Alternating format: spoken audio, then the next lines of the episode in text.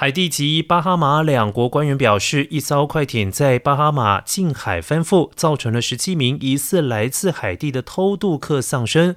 另外有二十五人获救。巴哈马总理戴维斯在推特上发表声明表示，救援队已经从海中寻回十七具遗体，分别为十五名女性、一名男性以及一名婴儿。然而，众所周知，人蛇集团将靠近佛罗里达州海岸的巴哈马群岛作为海地人民甘冒凶险海上旅程前往美国的跳板，因此官员们认为这艘快艇的目的地是佛罗里达州的迈阿密。